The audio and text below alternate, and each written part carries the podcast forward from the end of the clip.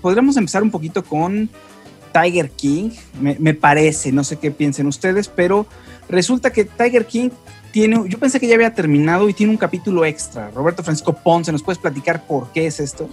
Sí, pues, ¿qué tal? No hemos platicado mucho de la serie aquí, está mi reseña ahí en la página de Alta Fidelidad Magazine, pero pues resulta que está siendo demasiado popular ahora en estos tiempos de coronavirus. Entonces hay un boom con la serie y literalmente se volvió un fenómeno alrededor del mundo, ¿no? Entonces los, digamos, los protagonistas y la gente entrevistada que estuvo involucrada en el, en el documental han empezado a pues hacerse famosos literalmente, ¿no? A ser reconocidos en los Walmart, en la calle. Este, la gente ya pregunta por ellos, se está hablando de que va a haber una, van a hacer la película con actores este, pues profesionales, digamos. Entonces ya es una locura, ¿no? Y bueno, Tiger King de qué va es un documental sobre la conservación de eh, animales salvajes, específicamente felinos grandes, tigres, en Estados Unidos, ¿no? Entonces habla de la vida de Joe Exotic, que actualmente está en la cárcel, y eh, pues es todo un, documental, es un documental alrededor de, eh, pues de la figura de Joe Exotic y de otros eh, cuidadores o dueños de centros de conservación o santuarios, como le llaman.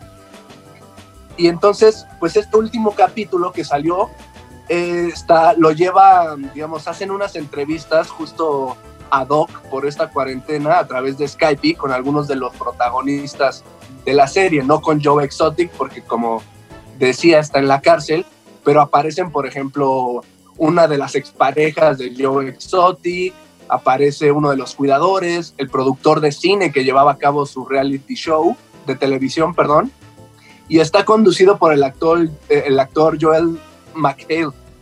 Entonces él los está entrevistando y están dando su opinión acerca del boom y de lo que les pareció eh, o cómo ha cambiado su vida después del documental, ¿no? De la serie documental. Oye, eh, pero a ver, dime una cosa, el documental, bueno, yo empecé a verlo, no lo terminé porque me malviajó, no porque esté malo, sino porque dije, híjole, los personajes se me parecen muy grotescos, pero había, a ver, eh, como que en los personajes, por ejemplo, Joe Exotic y los que tienen zoológicos y tienen a estos animales, parece que sí los quieren, o sea, sí hacen dinero con ellos, pero parece que sí los quieren. Posteriormente aparece una activista, eh, Carol, se me olvidó el apellido de Carol, pero bueno, es una activista importante que también tiene un santuario y que eh, se dedica a rescatar a los animales, que está, a los tigres, a los felinos, grandes felinos que están en peligro, ¿no?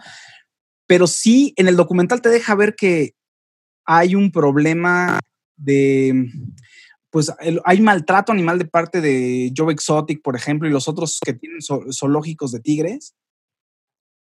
Sí, el, apellido de esta mujer es Carol Baskin.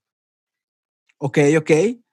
Y sí, efectivamente hay un maltrato, o sea, parte de por qué Joe Exotic ahorita está en la cárcel es porque se comprobó pues que mató a unos tigres, ¿no? ¿En serio? sí, y ahora, y, es muy común, o sea, es triste decirlo, pero es justo el debate y la polémica alrededor del documental, porque pues más allá de, pues, de la vida extrema de estos cuates y de la locura que existe alrededor, pues los animales pasan a veces a segundo término, ¿no?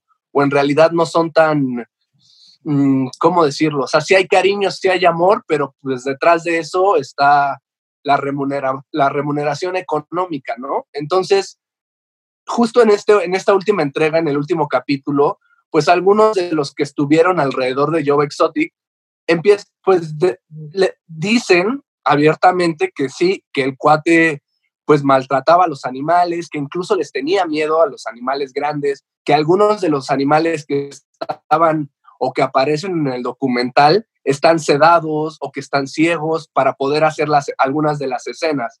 Entonces, digamos que el último, esta última entrega pues habla de la soledad en la que se fue quedando Joe Exotic y pues prácticamente no tiene ahora amigos, ¿no? Y otro punto que tocas es la parte, yo hablé con veterinarios y amigos biólogos sobre el tema y es muy, es muy complicada la situación, ¿no? Hablábamos también bueno, hay más eh, tigres en cautiverio en, todo Estados Unidos que los que existen en el mundo, ¿no? Entonces, esa es una cifra tremenda. Y otro de los problemas es que los cachorros, o sea, estos animales en cautiverio, una vez que los, pues que nacen, digamos, ahí en tu zoológico o en tu santuario, ya no pueden volver a, ya no pueden volver a ser reinsertados o reintegrados en el mundo animal, ¿no? Entonces, ¿qué haces con todos esos animales que pues aprendieron o fueron, digamos, no domesticados, pero aprendieron eh, a crecer o vivieron con humanos desde que estaban pequeños? ¿Y qué haces cuando crecen, no? Ya no, ya no puedes volverlos a meter al mundo animal, ¿no? Entonces, ahí hay uno de los problemas y pues sobre todo atrás está el interés y el lucro con los animales, ¿no? La ganancia. Ok, ok, bueno, pues ahí está este documental, le está yendo tan bien, es uno de los más vistos en Netflix, todo el mundo estaba hablando de él hace un par de semanas, bueno, ahorita acaba de salir un nuevo episodio.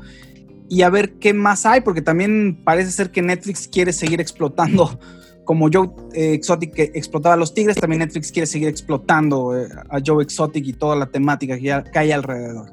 Eh, buena opción. Yo no lo pude terminar de ver, no por malo, no porque me pareciera malo, pero los personajes me parecían muy desagradables. O sea, sí, los estoy juzgando un poco más, pero muy locochones, ¿no? Muy locos. O sea, incluso la activista, Carol, también parecía como muy loco, muy loca. Los, tanto los que defendían a los tigres como los que estaban abusando de ellos, todos traían un estado mental particular o todos son como exóticos todos, ¿no?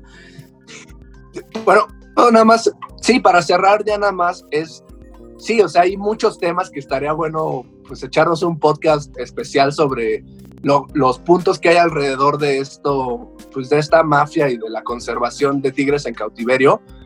Y, y sí, como dices, eh, net, parece que Netflix quiere seguirle sacando provecho, pero algo que quería como, como eh, comentar y que me parece interesante y si es que sucedió así, es que los creadores del, documental, que ahorita se me fue su nombre, eh, es, una, es, un, es un hombre y una mujer, eh, empiezan haciendo una investigación sobre el tráfico de serpientes en Estados Unidos. Entonces, por casualidad, se, se encuentra con, con un tigre, digamos, o un leopardo, me parece, que está en la cajuela de un cuate que va a comprar una serpiente. Entonces, digamos, el documental o la nota como suele decirse en el periodismo, pues salió haciendo otra investigación, ¿no? Entonces está padre cómo se encontró con, con el tema y se tardó cuatro años o cinco años, me parece, en, realizar todo el documental. Y él lo dice, ¿no? El documentalista, se oye la voz del documentalista y dice, no sabíamos que íbamos a llegar a esto cuando empezamos a hacer el trabajo, claro. Bueno, ahí está. Dime, dime. Sí, no, eso. Bueno, pues ahí está el documental, eh, Tiger King, una serie documental. Vale la pena ver si les gusta a ustedes, pues la gente eh, medio loquita con animales exóticos y si les gusta a ustedes el tema de la conservación y todo lo que tiene que ver con el animalismo, pues vale la pena verla.